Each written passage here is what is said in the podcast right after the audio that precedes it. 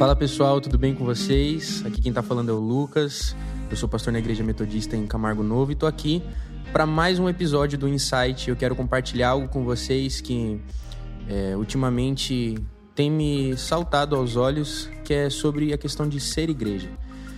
E agora acho que sendo pastor de uma igreja, a gente consegue enxergar algumas coisas que antes a gente quando a gente faz parte da igreja mesmo, né? Quando a gente só participa de programações, quando a gente só entra na igreja, senta no banco e, enfim, participa daquilo que a gente está acostumado a participar, a gente acaba deixando algumas coisas passar batido ao nosso olhar, né? E conforme a gente vai entrando em liderança, em pastorado, algumas coisas é, para a gente vai se tornando mais preocupantes e se tornam mais é, tornam se tornam prioridade para a gente.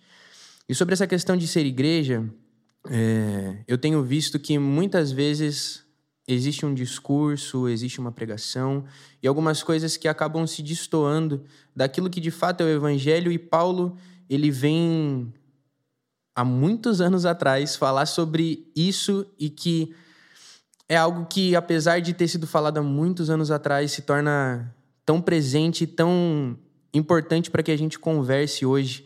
E por isso eu quero ler com vocês aquilo que está escrito em Gálatas 1, e a gente vai ler o versículo 6 e 7, que está assim: ó. Admiro-me que vocês estejam abandonando tão rapidamente aquele que os chamou pela graça de Cristo para seguirem outro evangelho, que na realidade não é o evangelho. O que ocorre é que algumas pessoas estão perturbando, querendo perverter o evangelho de Cristo. E aqui eu quero ler de novo o versículo 6 com vocês, que fala assim: Admiro-me que vocês estejam abandonando tão rapidamente aquele que os chamou pela graça de Cristo. E nesse primeiro ponto, a gente, cara, não precisa de muita coisa para a gente acabar abandonando de fato o que é o verdadeiro evangelho, sabe? Muitas vezes, com coisas pequenas do nosso dia, com atitudes pequenas que nós temos dentro da igreja, a gente acaba deixando de viver o evangelho do suportar-vos uns aos outros em amor. Quando a gente entra na igreja e quando a gente acaba encarando essa realidade de igreja, a gente entende que nós somos um corpo, que nós somos um só em Cristo e que tanto eu, como pastor da igreja, quanto qualquer membro visitante, precisa ser cuidado, precisa ser amado, precisa de um acompanhamento. E muitas vezes eu e você temos deixado a desejar, porque muitas vezes eu e você estamos acostumados a viver com a nossa bolha e com a nossa realidade de igreja, que comporta aquilo que nos agrada. Então, muitas vezes é um estilo de pregação, é um estilo de louvor, ou o lugar que eu sento dentro da igreja, que é o mesmo lugar sempre. Então, eu quero falar com vocês sobre isso porque a gente acaba entrando em um comodismo, a gente acaba entrando numa mesmice de ser igreja e a gente acaba esquecendo que de fato é o evangelho que Jesus viveu.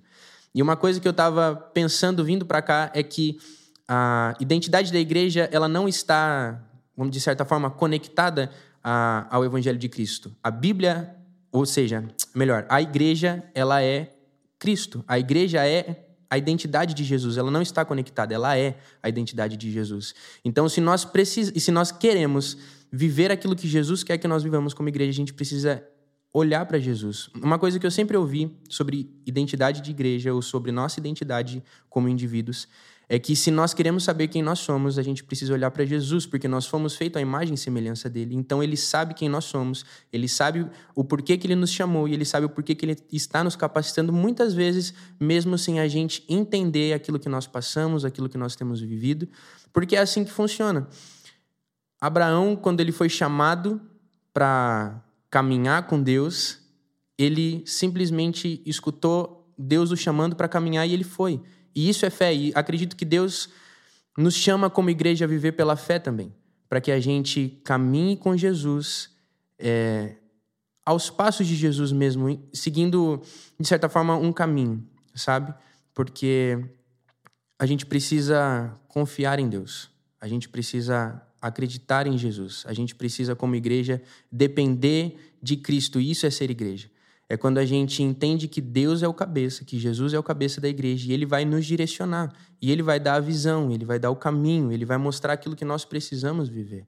E ser igreja é cuidar uns dos outros. E aqui eu quero falar com vocês, é, de certa forma, um pouquinho do que eu tenho vivido é, dentro da minha igreja. Né? Faz pouco tempo, pouquíssimo tempo que eu sou pastor na igreja, que eu sou pastor, acho que faz cinco ou seis meses.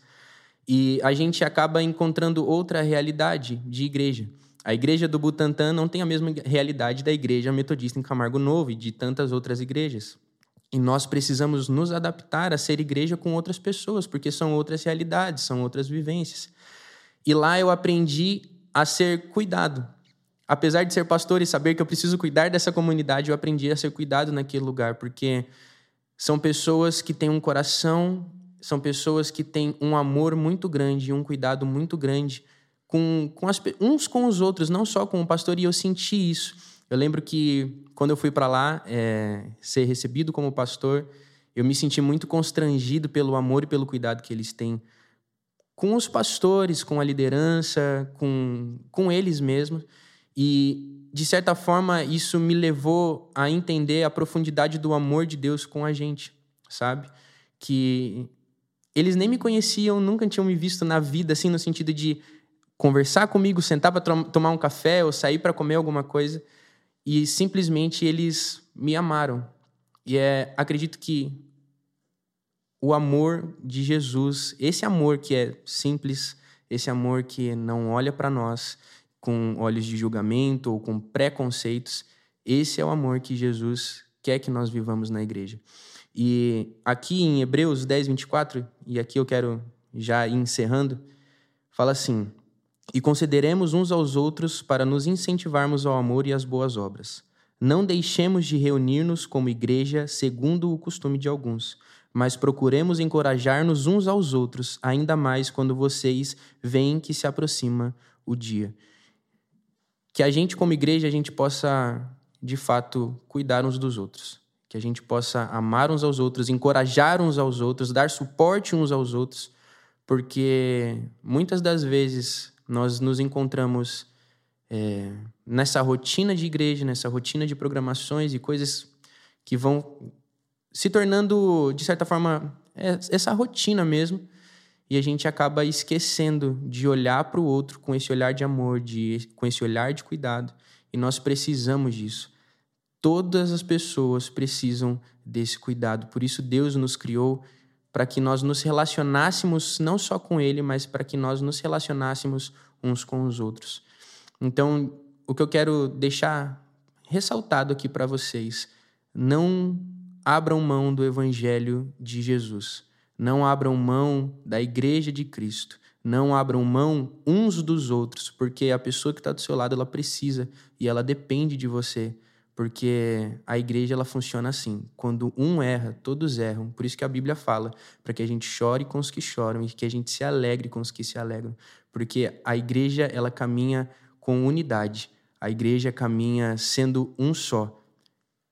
Pai, Filho e Espírito Santo, apesar de serem três, eles caminham com o mesmo com a mesma visão e com o mesmo propósito. E acredito e tenho certeza que é isso que o Senhor nos chama para viver que a gente caminhe em unidade, com um propósito que é seguir o ID, cumprir o ID que Jesus nos chamou para fazer, que a gente abençoe as pessoas que necessitam e que a gente faça aquilo que está em Isaías 61. Se você não sabe, te incentivo a ler. Faz, vai fazer com que você entenda a realidade e o objetivo da igreja, a identidade da igreja, hoje e até que Jesus retorne. Então, rapaziada, é isso que eu queria deixar com vocês. Que o Senhor abençoe a vida de vocês. E que durante essa semana, durante esse tempo, se o Senhor mexeu e falou com o seu coração através disso, ore a respeito disso, busque se aprofundar na identidade da igreja, na identidade de Cristo, busque saber a sua identidade, porque quem você é está totalmente ligado à identidade da igreja e aquilo que o Senhor o chamou para fazer.